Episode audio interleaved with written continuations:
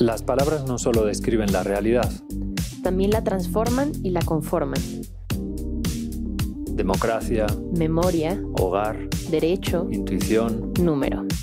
En este podcast, cada semana conversamos con un especialista diferente sobre una palabra clave para comprender el mundo. Una semana, Una palabra.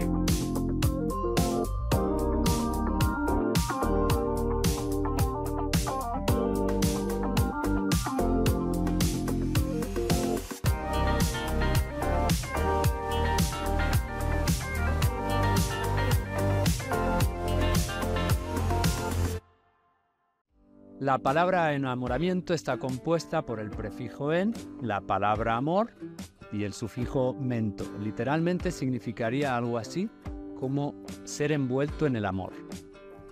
Eh, la palabra amor, a su vez, procedería no como algunos piensan de la no muerte, la moris, sino de eh, la raíz indoeuropea, que se supone que es ama y que estaría en palabras eh, varias de muchas lenguas que utilizamos para decir mamá. En inglés decimos to fall in love, caer en el amor, y love tiene la misma raíz que la palabra latina libido, que significa deseo o lascivia. ¿Es el enamoramiento fruto del deseo o más bien del afecto? ¿Qué tan distinto es de la atracción física? ¿De qué o de quién nos enamoramos? ¿Podemos enamorarnos de dos personas a la vez? ¿Cómo superar el mal de amores? ¿Qué estrategias existen para enamorar?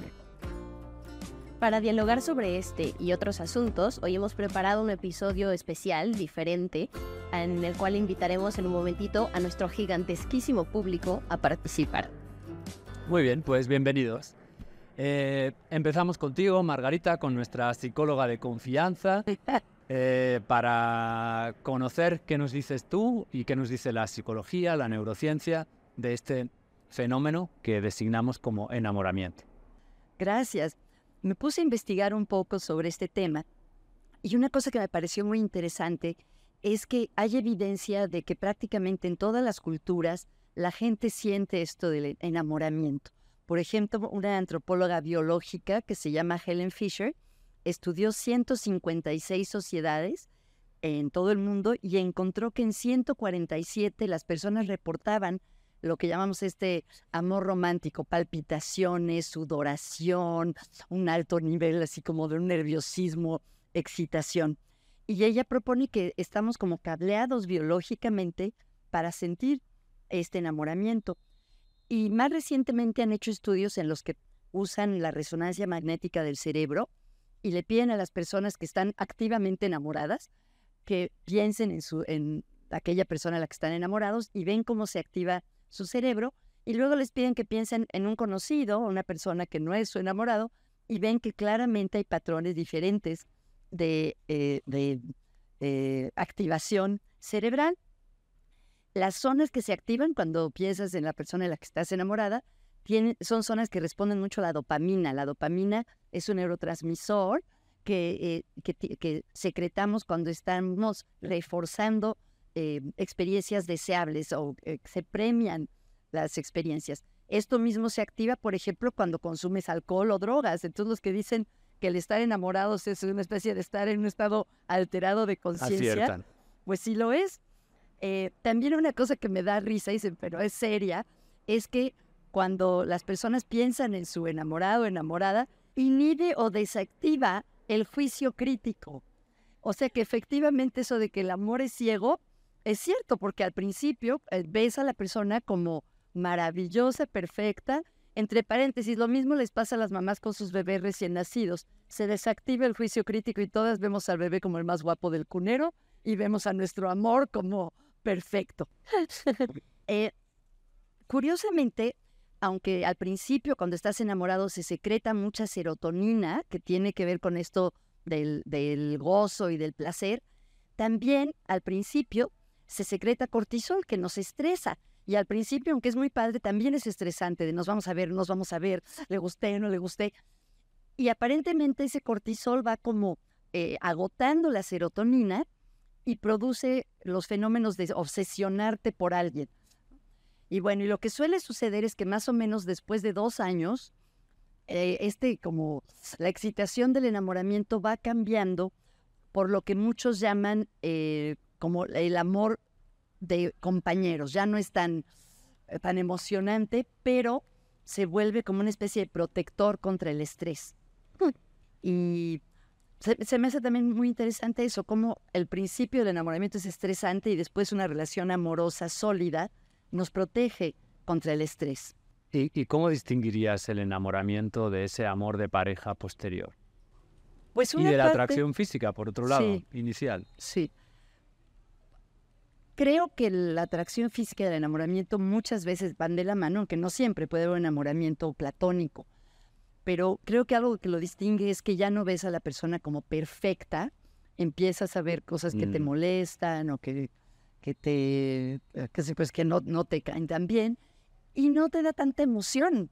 Eh, o sea, ya no está lo novedoso, que no te da eso de las mariposas en el estómago o las palpitaciones, la sudoración. Creo, creo que esa es otra, son los criterios. Pero por otro lado, hay una mayor tranquilidad, una sensación de que cuentas con el otro, que no estás como a prueba para tener su aceptación o su eh, aprobación.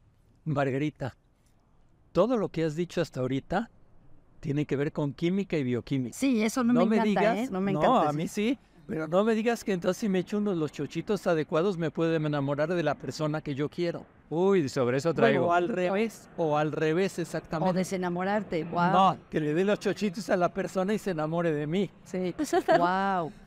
Fíjate que... Porque todo lo que me estás diciendo Sí. es bioquímica. Y no es suficiente. Es ¿eh? química.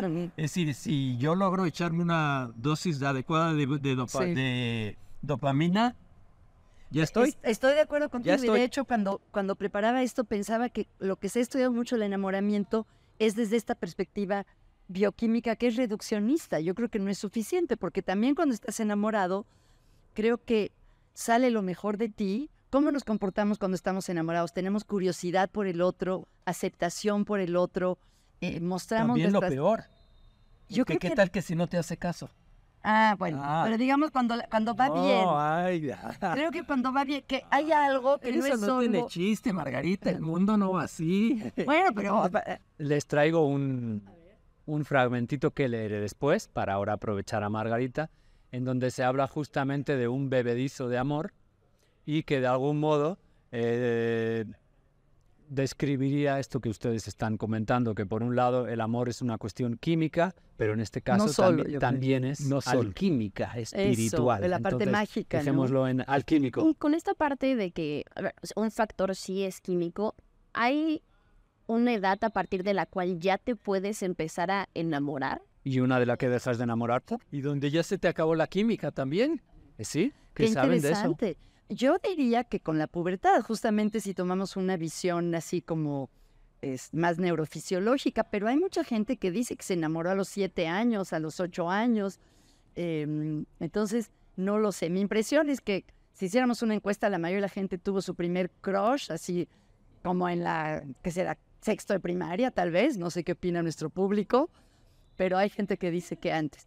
Em, algo bonito, bu- bueno, curioso es que aunque supuestamente, no supuestamente, o sea, los datos indican que más o menos este enamoramiento dura más o menos dos años, que por cierto los psicólogos evolutivos lo explican como una parte de la evolución de la especie, que es el tiempo que necesita una mujer o hembra tener a la pareja macho o hombre a su lado en lo que eh, pasa por un embarazo, eh, nace el bebé y, y- y la lactancia, y después ya como que se... Hoy en día, Pero obviamente... entonces- no, pero, hoy en entonces día eso ha no tiene muchísimo. nada que ver con, con el enamoramiento. Me estás poniendo la cosa como si fuera una pareja de animalitos. Sí, bueno, esa es la visión evolutiva. Yo estoy de acuerdo contigo que hay algo mucho más que no Creo capta que hay algo más. Pero lo que les quería decir es que aunque la mayoría de las parejas ese enamoramiento, digamos, loco, se va después de dos años, más o menos entre el 30 y el, el 30% de las parejas que llevan más de 20 años de casadas siguen reportando y experimentando este enamoramiento que se ve a nivel también de actividad cerebral. Les estoy presentando este ángulo, pero a mí no me satisface, no creo que sea lo suficiente, creo que le, le falta toda la parte de significado eh, de- del amor, que, tal vez es lo que viene, des- según muchos autores, es lo que viene después del enamoramiento. Quizás por eso una vez nos dijiste que tenías un profesor o un investigador de psicología, amigo tuyo, que decía, no te cases nunca estando enamorado. Enamorado, sí. Me acuerdo que nos quedamos así, a ver, a ver, ¿nos puedes volver a decir esto? Y, y- y nos lo podrías Sí. explicar un poco mejor. Pues no sé si estoy de acuerdo, pero, eh, pero ah, varios terapeutas de pareja dicen, no te cases estando enamorado, enamorada. ¿Por qué? Porque en ese momento no estás pudiendo realmente evaluar racionalmente eh, a, esa, a esa persona, no estás eh, teniendo una... Perdón. Pensar realmente me conviene, cómo va a ser la vida juntos, como lo ves perfecto. Justamente por lo que decías que nubla el enamoramiento, el juicio nubla crítico. la razón. Ajá. Pero muchas veces actúa uno así, por un impulso nada más.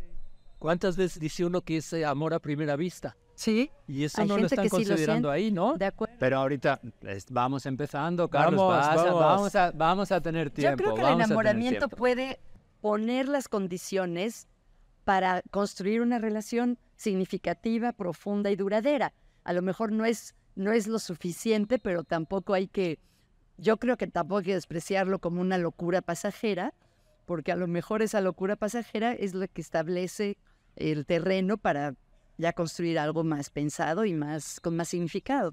Eh, Margarita, ahorita que habíamos salido a preguntar tantito, una de las preguntas que nos hicieron fue si A preguntar preguntas. que salimos a preguntar preguntas efectivamente, fue si tu, tu sexualidad, tu orientación sexual, una vez que la tienes definida, queda fija o si es fluida, como si va cambiando con el tiempo. Creo que eso ha cambiado mucho. Históricamente se, se pensaba que efectivamente se establecía este, más o menos, de incluso algunos autores como Freud dirían que antes de la adolescencia, pero creo que actualmente estamos viendo cambios culturales que están cuestionando eso muchísimo. Entonces, em, creo que es algo que se está reconsiderando. Y por cierto, otra vez también nos hablaste de un laboratorio del amor. Ah, sí, de John Gottman. Ah, ¿Nos puedes explicar un poco más? Y, y cómo podríamos replicarlo y convertir, no sé si nos dará tiempo hoy, pero bueno, para ¿En futuros experimentos, laboratoristas? en un labo- laboratorio de enamoramiento. Pues sería bonito si siempre viéramos nuestra vida de pareja como un laboratorio, en el sentido de estar experimentando y, y probando y no dar las cosas por hechas, ¿no? Creo que una de las cosas que más lastima en las relaciones de todo tipo es suponer que sabemos, suponer que ya conocemos al otro completamente. Sí. Pero bueno, este, este, A- antes de que sigas ahí, eh, en el Agakura, en el, el libro que explica el código de los samuráis japoneses, se dice que un samurái debería tratar a, a su esposa como la trató el día que la conoció. qué bonito. Bueno, con esto que dices de suponer que ya conoces, ¿no? Sí. Bueno, perdón que te interrumpí. Claro, No, yo creo que el amor precioso. desaparece con la cotidiani- cotidianidad. Pero Exacto. Es el- decir, tienes que pensar y ser original cada día con tu pareja. Ok. Mucho bonito. trabajo. Sí, Bueno, como en una palabra. Ah, bueno, lo que decías de John Gottman es un investigador que desarrolló un método eh, muy creativo. Creó un laboratorio del amor, que es un departamento que estaba en el campus de la Universidad un de Washington. departamento. Un Mira, departamento. pues aquí está Horacio Vius, le podemos proponer. Ah, sí. ¿No? Ya tenemos la, la directora. y graban. Hay cámaras en todos lados, menos en el baño y la recámara. Ok. La- y las parejas voluntarias pasan 24 horas ahí. En general interactúan libremente, pero tienen sí tres momentos en los que tienen una tarea. Una, discutir de un tema que generalmente es conflictivo para ellos. Dos, planear algo, por ejemplo, unas vacaciones. Y tres, contarse cómo les fue en el día. Y ya han estudiado parejas recién casadas, parejas que viven juntas, parejas que tienen 50 años de casadas, parejas de dos hombres, de dos mujeres. Realmente tienen miles y miles de parejas estudiadas. Y entre las cosas que han encontrado, le, le estaba diciendo hace rato a Carlos, que son muy impresionantes, es que pueden predecir con 90% de confiabilidad si una pareja se va a separar o va a seguir junta. Como en Black Mirror, ¿no? El Pues- capítulo este. Pues que- desde antes. Y han encontrado que hay una tasa de interacciones positivas a negativas que es uno de los factores predictores. Las parejas felices o que perduran por cada interacción desagradable o negativa que tienen, como una crítica o una, o sea, un- algo desagradable, tienen cinco interacciones positivas, como expresiones de afecto, sentido del humor, muestras de apoyo. Y si lo piensas, realmente es una tasa muy alta, ¿no? O sea, necesitas cinco interacciones buenas por cada interacción mala para que la relación perdure. Esto va en contra de algunas cosas que nos que creo que nos parecerían lógicas. Por ejemplo, estar en una proporción uno a uno, ¿no? O una pareja que dice, no, pues nunca nos peleamos. Lo que han encontrado es que la ausencia de experiencias negativas no es suficiente, que tiene que haber una presencia y abundancia de interacciones positivas para que la relación florezca. O sea que no se trata de 0-0, sino de 5. Exacto. Ah, muy interesante. También sobre estos como factores que pueden llevar a separaciones, divorcios y eso, me puse a investigar tantito. Son datos gringos. Y Sí, eso es importante, no tenemos tantos datos aquí. nos falta información. Eh, y uno de los factores que también están diciendo que pueden afectar las relaciones a largo tiempo es el nivel educativo que tienen las personas. Ah, qué Entonces, por ejemplo, en Estados Unidos el 70% de los divorcios los inician las mujeres, pero si son mujeres con educación universitaria, inician el 90% de los divorcios, lo cual no quiere decir que si estás más educado vas a tronar, porque después hay otro dato como que se iría como justo lo contrario, y es que parejas que tienen educación universitaria a más arriba tienen mayor probabilidad de pasar los próximos 20 años juntos, tienen un 78% de probabilidad a comparación con gente que no ha llegado siquiera a la educación universitaria, que tienen el 40% de probabilidad de mantenerse juntos. Y esto en parte lo explican por dos factores, y uno es sí la estabilidad económica, porque la educación usualmente te abre puertas a poder tener eh, mejores trabajos, mejor empleo, mayor salario y todo eso. Y uno de los factores que puede lastimar las relaciones es la inestabilidad económica en la casa porque genera estrés. Y el otro, si hablan de habilidades cognitivas, porque como parte de la educación también está acompañada de mejores habilidades para comunicarse, tomar decisiones informadas, resolver conflictos, y se me hizo muy interesante eso. E- En ese sentido, quizás tú nos podrías dar alguna luz de por qué son eh, las mujeres las que normalmente empiezan Sí, eh, eh, esa, esa el cifra proceso de eh, divorcio. aparece en muchas partes, que la mayoría de los divorcios de las parejas heterosexuales las, los inician las mujeres y los terapeutas de pareja reportan también, bueno, en general, la mayoría de los usuarios de terapia son mujeres y en general la, la mujer es la que trae a terapia de pareja a su, a su esposo. En lo que se traduce, algunas teóricas feministas dicen que esto muestra que el matrimonio tradicional heterosexual le conviene más al hombre que a la mujer, porque las esposas tienden a estar menos satisfechas que los esposos. Em, unos datos, pero ya viejos, de un estudio hecho por eh, Schwartz y Pepper, creo, en Estados Unidos, de una muestra re- representativa de la población norteamericana, pero ya hace muchos años, a lo mejor no es igual, compararon a mujeres casadas, hombres casados, mujeres solteras y hombres solteros, y encontraron que, a ver si me acuerdo bien, el mayor nivel de satisfacción lo tenían las mujeres solteras, no, los hombres casados, seguido de las mujeres solteras, seguido de las mujeres casadas ya con muestras de sufrimiento psicológico significativo y los que tenían mayor sufrimiento psicológico eran los hombres solteros. Entonces también lo interpretaron como que el, matrimonio beneficia a los hombres. Pero les repito, estos son datos muy viejos. No sé si sería así hoy en día. Ma- Margarita se va a tener que ir muy pronto y me gustaría que alguien en el público, si quiere aprovechar para hacerle una pregunta antes de que se vaya, sería fenomenal. Rodrigo.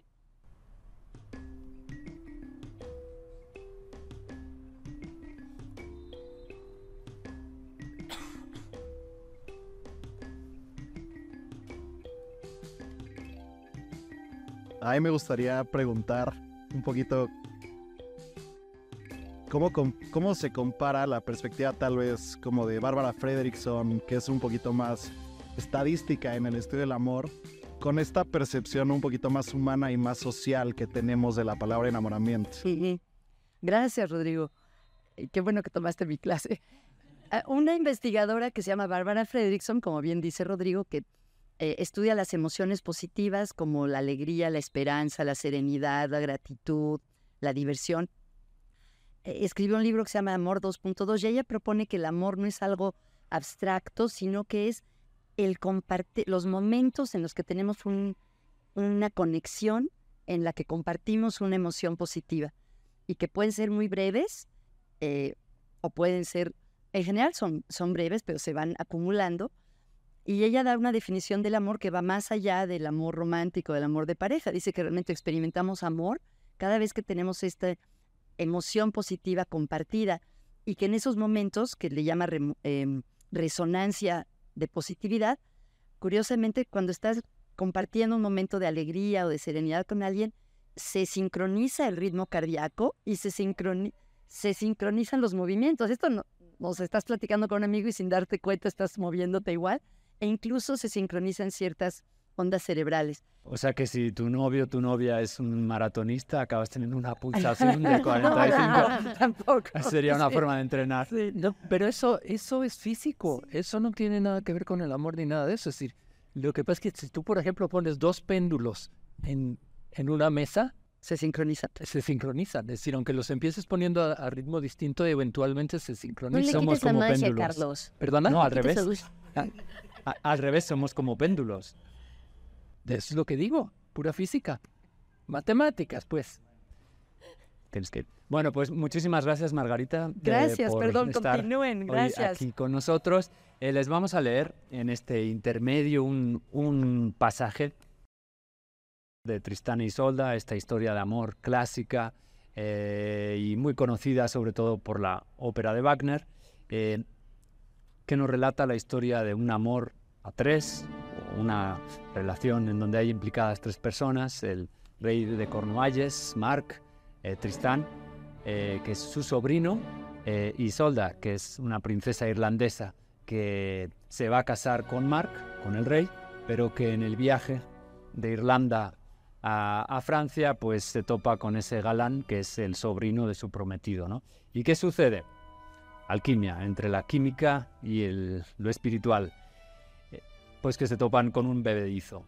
El bebedizo tenía la siguiente propiedad. Si un hombre y una mujer bebían de él juntos, no podían volver a separarse por nada del mundo durante cuatro años. No dos, cuatro. Por mucho que quisieran evitarlo, tendrían que amarse con todos sus sentidos mientras estuvieran vivos pero además durante cuatro años produciría un deseo tan grande entre ambos que no podrían separarse ni durante medio día. Si el uno no veía al otro a diario, se pondría enfermo y se amarían por efecto de la poción, y si permanecían una semana sin hablarse, ambos acabarían muriendo. Así estaba hecho el bebedizo, tal era la enorme fuerza que poseía. Y entonces relatan eh, en qué momento llueve. Doña Isolda estaba con su séquito en un camarote al final de la nave, provisto de todo lo que podía desear. Sin embargo, no estaba acostumbrada a los viajes por mar y dijo que se encontraba mal porque navegaban demasiado deprisa. Los que conducían la nave acudieron prestos a los timones y en cuanto divisaron tierra, arriaron rápidamente la vela hasta la botavara. Además, amainó el viento, lo que coincidía con sus deseos. Llegaron hasta un puerto en donde dispusieron un descanso. Las gentes fueron todas a tierra y se solazaron y entretuvieron. El calor era intenso y durante más de una hora todos pasearon de aquí para allá por la playa junto al mar. En estas, Tristán acudió a su señora para ver y escuchar si se atrevía a continuar el viaje. Como tenía mucha sed, ordenó que le sirvieran algo de beber. Pero el senescal estaba fuera, por eso, una doncella muy cortés dijo, Señor, creo que aquí hay vino. Y como se imaginan, pues eso no era el vino, era el bebedizo de amor que tomaron ambos y, acabó enamorándolos locamente y desencadenando la historia. Marina tenía una pregunta vinculada con esta. A raíz de eso, ustedes, público, ¿cuándo se han dado, ¿cómo se han dado cuenta de que están enamorados? De que se tomaron el bebedizo. Picafresas al que responda. Muchas. Muchas picafresas. Yo cuando me di cuenta fue cuando pensé que mi vida sería muy aburrida y muy triste si no pudiera ver a Manuel nunca, nunca más. Como que ahí dije, híjole, creo que estoy enamorada. Quitemos el creo. Manuel creo que también ahora, por alusión, tiene que... Yo me di cuenta de que estaba enamorado cuando cuando automáticamente pensaba y cuando voy a invitar a Sofi. Me decían de un plan y decía, ¿y cómo va a venir Sofi? Y la hice muy parte de mi vida y cuando ya me di cuenta de que la pensaba para todo, ahí me di cuenta de que sí estaba completamente enamorado. ¿Cómo? ¿No sentiste maripositas ni nada de eso que de lo que habló Margarita? Poquito, poquito. Este, yo podría decir que me he sentido enamorado, que he dado cuenta que estoy enamorado una vez ya quiero compartir mi tiempo con alguien, aun cuando yo quiero estar solo. Cuando quiero estar básicamente compartiendo mi soledad junto con alguien.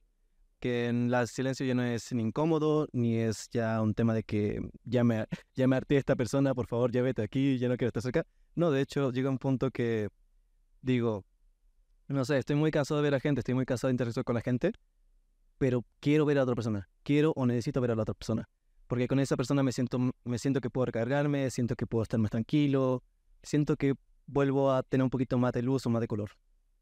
Qué Pero bonita entonces eres muy enamoradizo. No, qué bonita definición. Porque tus amigos, yo a mis amigos los quiero, con esa definición que me estás dando, yo a mis amigos los quiero ver todo el tiempo. Ah, no, sí, yo también, como tal, yo no tengo Diciendo que entonces eso es cuando te das cuenta que estás enamorado. Sí, como tal, yo diría que así me siento cuando estoy enamorado completamente de una persona de forma romántica, pero también a ciertos niveles también lo estoy de mis amigos. De, si no sé, si yo quiero ver a mi mejor amiga, yo voy a ir a ver a mi mejor amiga porque quiero verla. O incluso cuando no estoy con ganas de ver a nadie. O no sé, quiero ver a mi familia, quiero ver a mi perro, quiero ver a tales personas. Siento amor por ellos de tal modo que también me van a recargar. Es una cosa diferente, por ejemplo, con una persona que recién estoy conociendo o una persona que no conozco tanto, que al fin y al cabo, si comparto mucho tiempo con esa persona, pues me canso. Cambio, si voy con mi mejor amigo, si voy con otra persona, o si voy con alguien que es mi crush, pues me recargo, por así decirlo. Bueno, yo, yo diría que también por, por experiencias como las que han compartido los demás, por pensamientos espontáneos y invasivos y muy agradables, muy esplendorosos, en donde la simple imagen de la otra persona se manifiesta, se queda y encandila. Pero además, em, si pienso, si recuerdo experiencias personales, alguna vez me di cuenta de que estaba perdidamente enamorado de una persona porque me fascinó cómo se lavaba los dientes. Wow. Y bueno, pues es algo tan prosaico que mm, ver ahí una belleza sublime no es común. Y, y bueno, creo que también eh, el, el sentido del olfato es un muy buen indicador de hasta qué punto estás obsesionado con alguien, ¿sí? Cuando daba clase en la preparatoria, yo sabía de entre mis estudiantes quienes estaban perdidamente enamorados porque estaban moneando con el suéter de la otra persona, ¿no? Wow. Zulian el aliento. Eh, pues con muchas gracias por, eh, por darnos un poquito de, de luz. La pregunta iba un poco enfocada también para mm, presentar la sección de Carlos, porque se tú te dedicas a medir. Entonces, ¿cómo medir el grado de enamoramiento en el que estamos? Porque es chistoso, ¿no? Que a veces uno dice, creo que estoy un poco enamorado. Luego le dices al amigo, "Que- creo que estoy eh, enamorado. Y de repente un día dices, eso, ¿no? Estoy completamente enamorado, ¿no? ¿Cómo se mide el amor, Carlos? ¿O no tienes respuesta para eso? Ojalá la tuviera. Ok. Y pondría mi departamento del amor. Ok. Cambiarías Este, matemáticas por... No, pero por ejemplo, no hemos hablado de distintos amores. Hemos Adelante. hablado exclusivamente de amor entre dos personas. Pero porque la Pero- palabra es enamoramiento, es más el proceso ¿Y no te enamoras de un cuadro? Eso- ¿No te enamoras de una escultura? Sobre eso te quería ¿No te preguntar. enamoras de algo estético? de las matemáticas. ¿No te enamoras de ciertos rostros, aunque no sean los que tienes aquí al lado? Por ejemplo, yo sé que entre los favoritos están Tom Cruise, está Penélope Cruz, está Antonio Banderas, no Sí. sé, hay varios, ¿no? Que la gente se enamora de ellos y es porque estéticamente son los patrones que nosotros seguimos. Y eso sí está súper medido en, eh, matemáticamente, es lo que se llama la razón áurea, ¿sí? Ajá. Por cierto, O sea que nos enamoramos de la belleza. de- exactamente. Y la belleza sí que se digo, puede medir. La razón áurea es una, una proporción. No se asusten, me voy a poner de pie. Ahora fíjense en mi altura y en mi altura del ombligo al piso. Mi altura del ombligo al piso, divídanla entre mi altura total. Esa es la razón áurea. Así están construidos muchísimas cosas. Muchísimas cosas, ¿sí?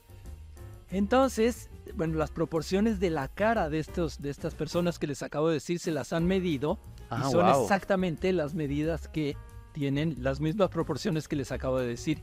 Está el hombre de Vitruvio que tiene, hecho por Leonardo da Vinci, tiene unas marquitas en donde miden precisamente la razón Jole, a ver si áurea. nos van a cambiar por los profesores y alumnos que tengan mejor razón áurea para llevar el programa. Igual. Entonces creo que ahí hay una parte de que no, que no hemos hablado que es la estética, ¿no? Y uno sí se enamora de la estética y de las cosas bonitas, lo que uno cree que son las cosas bonitas, ¿sí?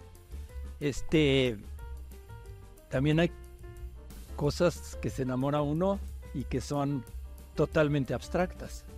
Como que, por ejemplo, Las, Las matemáticas. matemáticas. por ejemplo, ¿verdad? y se va uno enamorando cada vez más y mientras, yo les puedo decir que mientras más hace una investigación en matemáticas, mientras más te adentras en un tema, llegas al filito del conocimiento y si tú aportas algo, es, es una satisfacción de enamoramiento. De, de hecho, Total. sobre eso te quería preguntar algo porque intuía que nos ibas a contar esto. Y es que cuando estamos enamorados, creo que le prestamos una atención máxima al objeto o a la persona de nuestro amor, ¿no? O sea, nos fijamos más en, en la persona que, que despertó ese enamoramiento. Entonces, si trasladamos eso a, a la investigación, al estudio, me imagino que lo ideal es enamorarse de tu objeto de estudio, de las matemáticas en este caso. ¿Cómo se hace eso? ¿Cómo te enamoras tú de una no, yo, soy muy, disciplina? yo fui muy fácil para eso. Este, Ok, Yo Fuiste no tuve ningún problema para, para elegir mi, mi profesión porque siempre fui muy mal estudiante y lo único donde no tenía que estudiar mucho eran las matemáticas, entonces cuando tuve que elegir carrera fue muy sencillo. Pero, pero, pero hablo más, digo, ese es un principio y ahí no está uno realmente enamorado, ahí empiezas a estudiar, te gusta, te la pasas bien, piensas que tienes que hacer algo que sea agradable para ti. Pero el enamoramiento viene cuando eso, cuando haces algo que nadie ha hecho antes y que tú se lo enseñas a tus mismos colegas y te das cuenta que ellos también les parece algo, algo bueno, algo maravilloso. Y ahí yo es cuando yo siento que cuando empecé a hacer investigación de verdad, justito después de mi doctorado, es cuando me enamoré de las matemáticas. Sin lugar a dudas. Ahora, hay muchas otras cosas en matemáticas que tienen que ver con el enamoramiento, ¿sí? Hay, eh, déjenme ver el nombre que se me olvida, hay una persona que escribió un libro que se llama este, Las mat- matemáticas del amor, que es Hannah Fry, en donde explica mil cosas, ¿sí? Hay este, incluso una TED Talk en donde da tres consejos para tener éxito total en una cita por internet. Digo, éxito total es que se lleve a cabo y que se, se Sí. llegue a un enamoramiento total, ¿sí? Pero no voy a hablar de sobre, eso. sobre eso vamos a hablar nosotros. Pero no voy a hablar de eso. Voy a hablar de, otra, de otras cosas, ¿sí? Una última cosa, ¿sí? Que es el, el hecho de que, pues como siempre, y, y siento decírselo, ¿sí? Pero las matemáticas son las que mejor describen todo. ya saben, ¿sí? Que ese es mi punto de vista. Entonces, por ejemplo, hemos hablado del amor, del enamoramiento, y hablamos del enamoramiento de dos personas que coinciden y que van bien. Eso es fácil, es decir, si dos personas se enamoran una de la otra y funcionan y siguen funcionando bien, ya, se acabó, está clarísimo, no hay más que hablar, ¿sí? Yo creo que lo interesante son problemas donde las cosas no son iguales. Por ejemplo, les voy a, dar un modelito matemático de lo siguiente, ¿sí? Dos personas se enamoran. Entonces, resulta que a lo largo del tiempo, una persona, cada vez que la otra persona le muestra cariño, afecto, enamoramiento, se enamora más. ¿De acuerdo? Y la otra persona al revés. Mientras más le enseña cariño, afecto, como que dice, no, yo voy a hacer otras cosas, no sé qué. Le muestra menos, se vuelve a enamorar más. ¿Sí está claro la cosa? Ok, entonces, ¿de qué estamos hablando? Estamos hablando del cambio de un enamoramiento. ¿Qué es el cambio de un enamoramiento? Es una razón. ¿Qué es una razón? En matemáticas es la derivada. Entonces, el modelo del que estamos hablando es el siguiente, ¿sí? La derivada de una persona que se enamora es igual a una constante por el enamoramiento de la otra persona. Esa derivada va creciendo conforme el enamoramiento de la otra persona sigue constante o va creciendo. Y junto a esa tenemos otra ecuación que es el que la derivada de la persona que le gusta de repente cambiar un poco de ámbito o salirse del enamoramiento porque el otro se está enamorando mucho y que regresa cuando el otro le hace muestras de que ya no es tanto, entonces eso me diría de nuevo que el cambio en su enamoramiento, es decir, la derivada en su enamoramiento, es igual a menos una constante por el enamoramiento del otro. ¿De acuerdo? Esos son... De acuerdísimo. Ese es, ese es un sistema de ecuaciones diferenciales que está muy estudiado en muchos ámbitos, pero eso nos va a decir cómo va a ir evolucionando precisamente esto y si va a haber un cierto equilibrio en algún momento o si se va a acabar rompiendo. Bueno, eso es súper objetivo. Este, más o menos lo que estoy diciendo sería como el que es positivo es el apego ansioso y, el que es negativo sería el apego evitativo. Más o menos como lo hacemos en ¿Y qué va a pasar con esa relación? Popular. Con esa relación depende porque, cómo Porque además es una relación muy variable en el tiempo. Porque, por ejemplo, si la persona que se desenamora siente que este se le está enamorando más, se va a desenamorar más. Pero si este de repente se da cuenta de eso y dice, ah, ya, entonces se deja de enamorar o deja de mostrar su enamoramiento y entonces la cosa ahora va cambiando, ¿no? Sí. Como que termina y entonces cuando cambia la cosa, fíjate, ¿eh? cuando cambia la cosa, esta persona que se estaba desenamorando se enamora más y entonces este que se está desenamorando, como tienes la otra ecuación arriba, se enamora más. Habrá un equilibrio, ¿sí me entiendes? ¿Cuál es? y es un juego Déjala y tirar. Es un juego de la vida. Ajá. Y la mejor respuesta te la dan las matemáticas en cuanto sepas resolver este sistema de ecuaciones. Bueno, la literatura también eh, puede describirnos algunos sentimientos que tenemos, en este caso el de el que insiste, el que quiere más.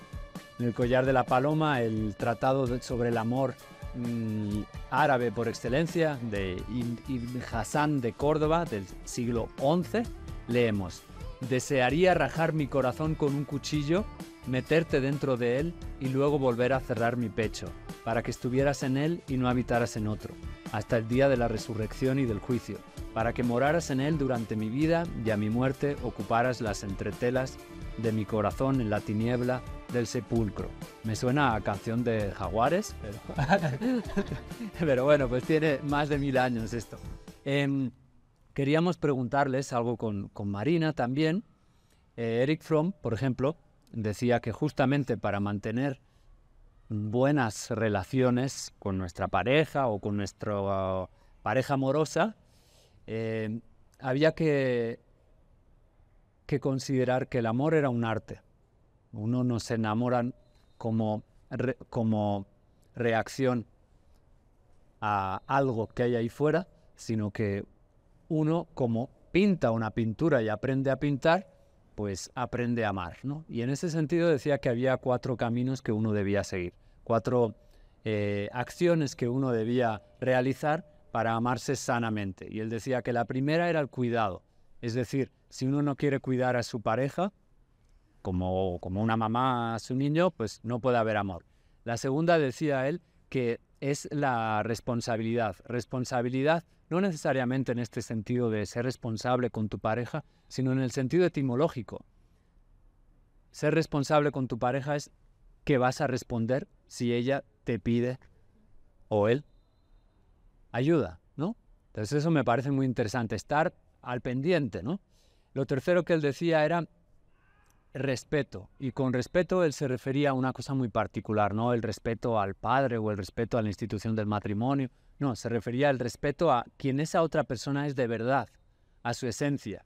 Y decía que para ello necesitábamos el cuarto momento que era el del conocimiento, es decir, el atrevernos a desvelar quién es la persona que tenemos al lado, algo que a veces nos cuesta mucho, ¿no? En muchas parejas sabemos, no, de esto mejor no hablamos, no te atreves a descubrir quién es la otra persona eh, verdaderamente, ¿no? Bueno, ¿qué ustedes alguna receta que nos darían así como From que quisieran compartirnos para, ya sea para mantener un amor sano o por el contrario? Cuando ya no funcionó y entonces cómo se curan el mal de amores, el corazón roto, ¿qué hacen? Yo creo que hay que ser bien intuitivo y dejarse ir totalmente. Cuando te enamoras, enamórate pero de verdad. Y cuando no, hasta el fondo. Genial, ese me lo apunto. Pues ya vimos que es despejar la ecuación constante entre dos por enamoramiento al cuadrado, ¿no? Ya.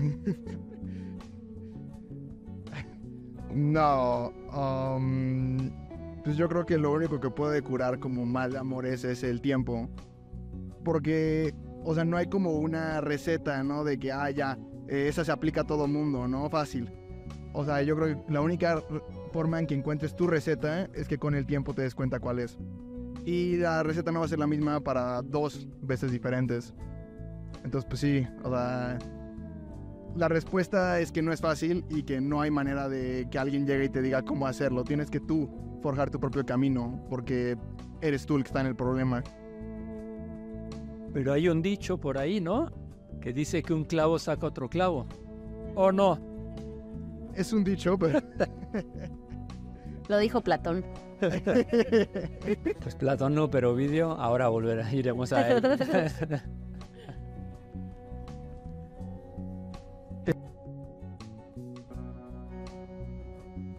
Este, creo que esto lo va a entender un poquito más Marina, porque yo siento que para mantener una buena relación es como si fuese una canción y un baile, o un bailarín.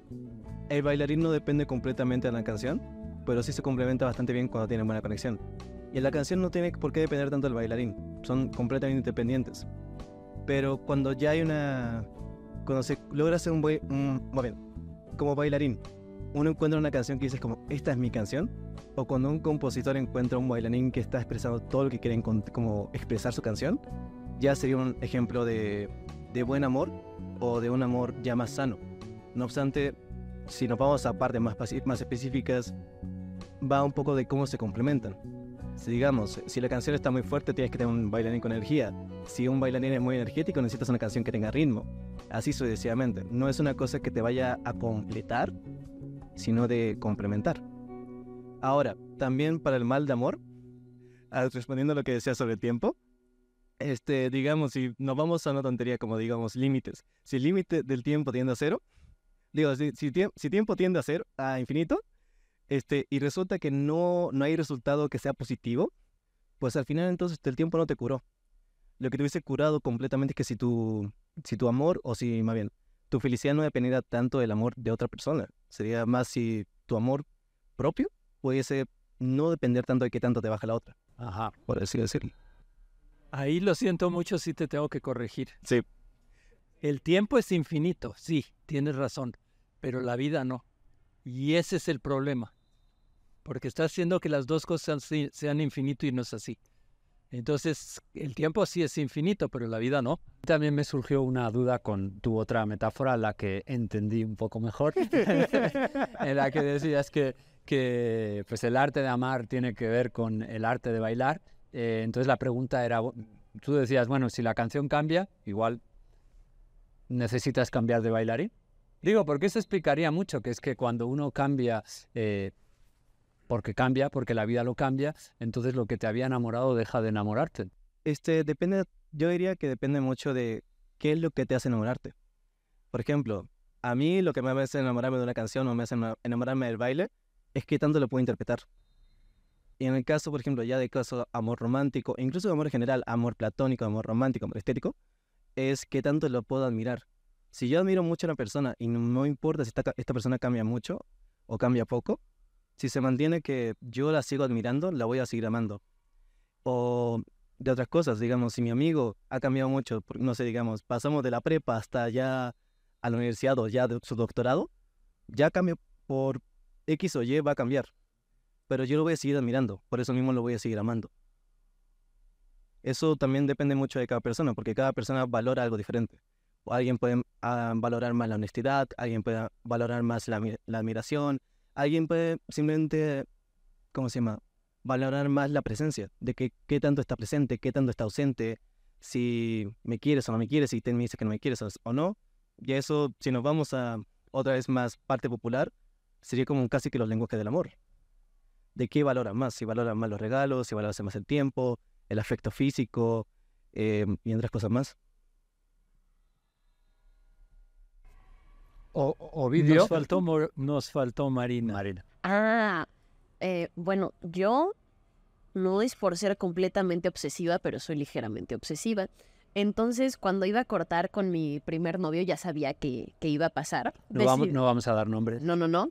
Decidí investigar al respecto sobre cómo formas de justo manejarte después de terminar una relación.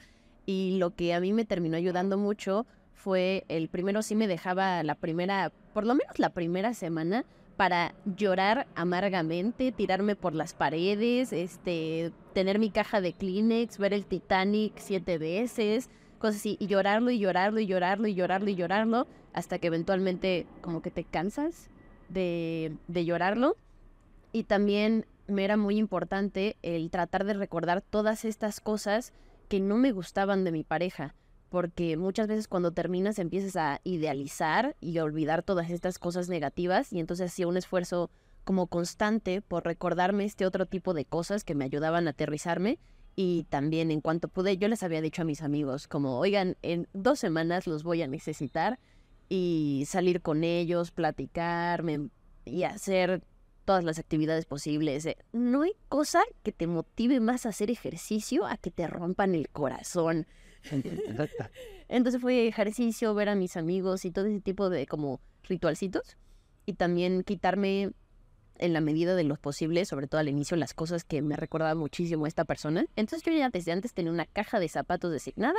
El día que cortamos guardé todas sus cositas ahí y no la ataqué hasta dentro de un año después, que ya pude sacar las cosas, los aretes, los suéteres y cosas así y utilizarlas como en paz sin que fuera para tirarlas a la basura. No, no he tirado ninguna cosa, de ningún novio.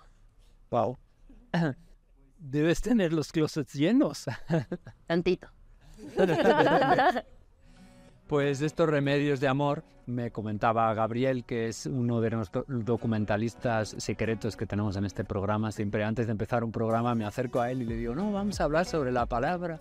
Y él me suelta dos, tres textos eruditos me dijo, revisa Ovidio. Yo ya había leído, El arte de amar de Ovidio, pero el que no había leído, y que lo hizo esta semana, fue el de los remedios de amor de Ovidio, y es fascinante como hace dos mil años Ovidio decía, cuando cortes con tu pareja, lo primero, vete a hacer montaña.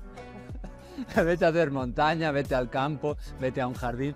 Lo segundo, trata de alejarte de, vete, vete de la ciudad y vete al pueblo y trata de alejarte de tu amada. Si no es posible eso, entonces imagínatela eh, haciendo cosas que no te imaginarías y que no son que no son precisamente que no enaltecen su belleza o imagínate las partes menos bellas de ella o etcétera etcétera y el otro gran libro conocido eh, de él o bueno sobre el amor es el de el arte de amar el de Ovidio no el de Fromm y este es muy interesante también y quería compartirles un poquito de él antes de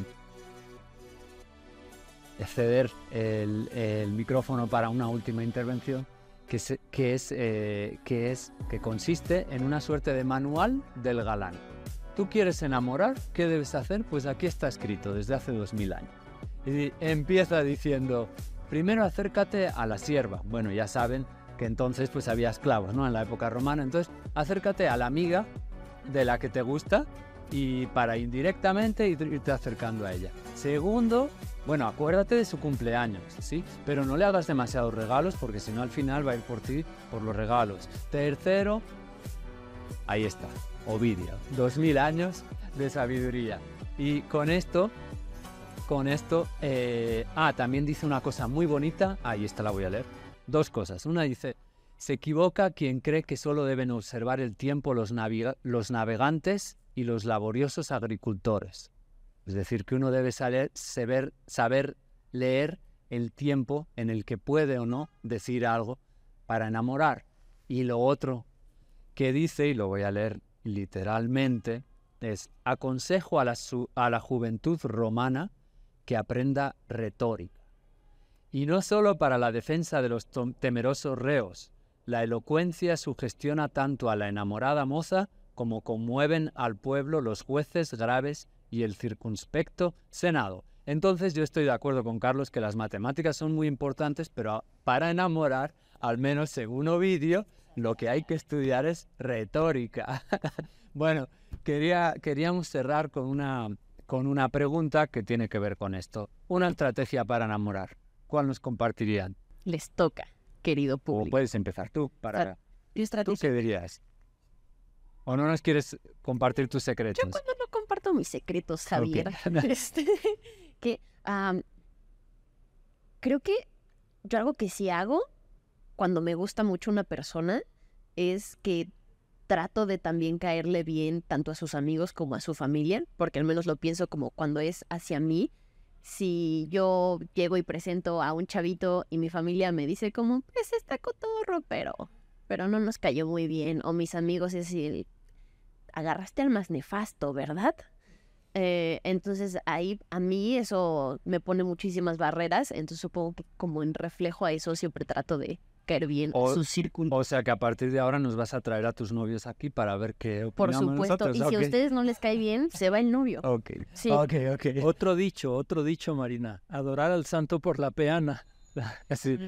Y el otro es el de cómo es boca matacarita o cómo es retórica. Sí, boca matacarita. ¿Alguna estrategia que nos quieran recomendar para enamorar?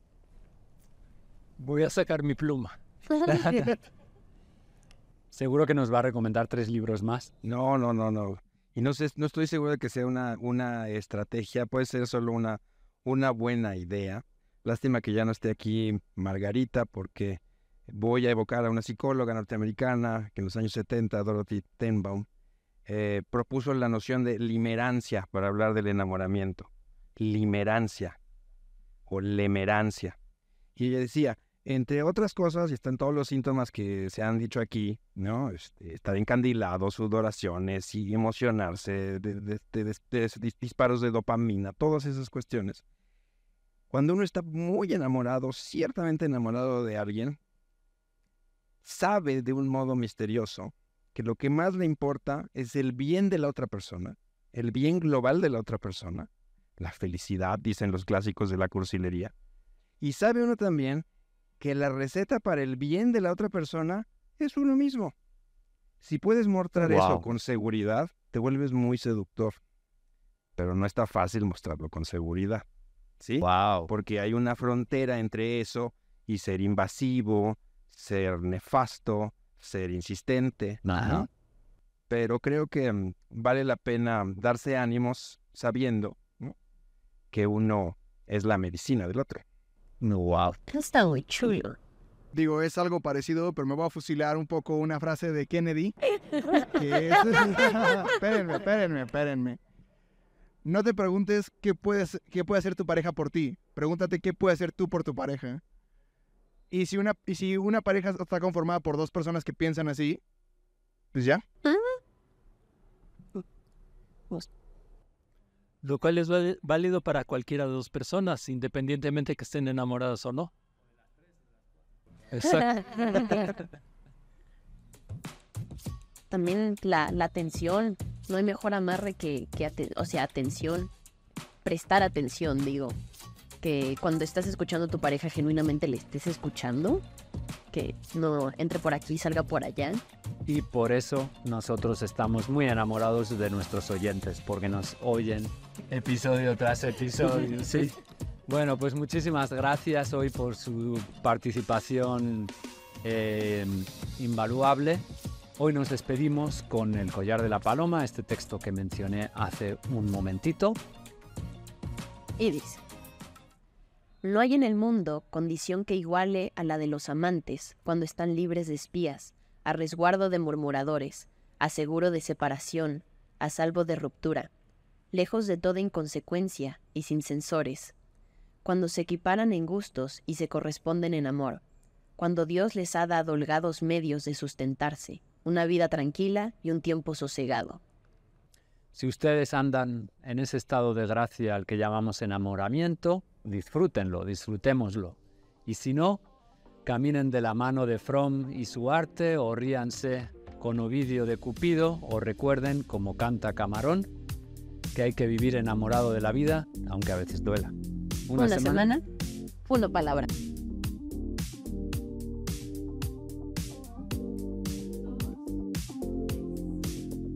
Este programa ha sido posible gracias al Departamento Académico de Lenguas y al CARLE, el Centro ITAM de Estudios del Bienestar, el Departamento Académico de Matemáticas y la Oficina de Comunicación ITAM adscrita a la Dirección de Desarrollo y Comunicación Institucional. Y por supuesto de nuestros amigos invisibles, Pablo, Emiliano, Miguel y Camila. ¿Una semana? Una palabra.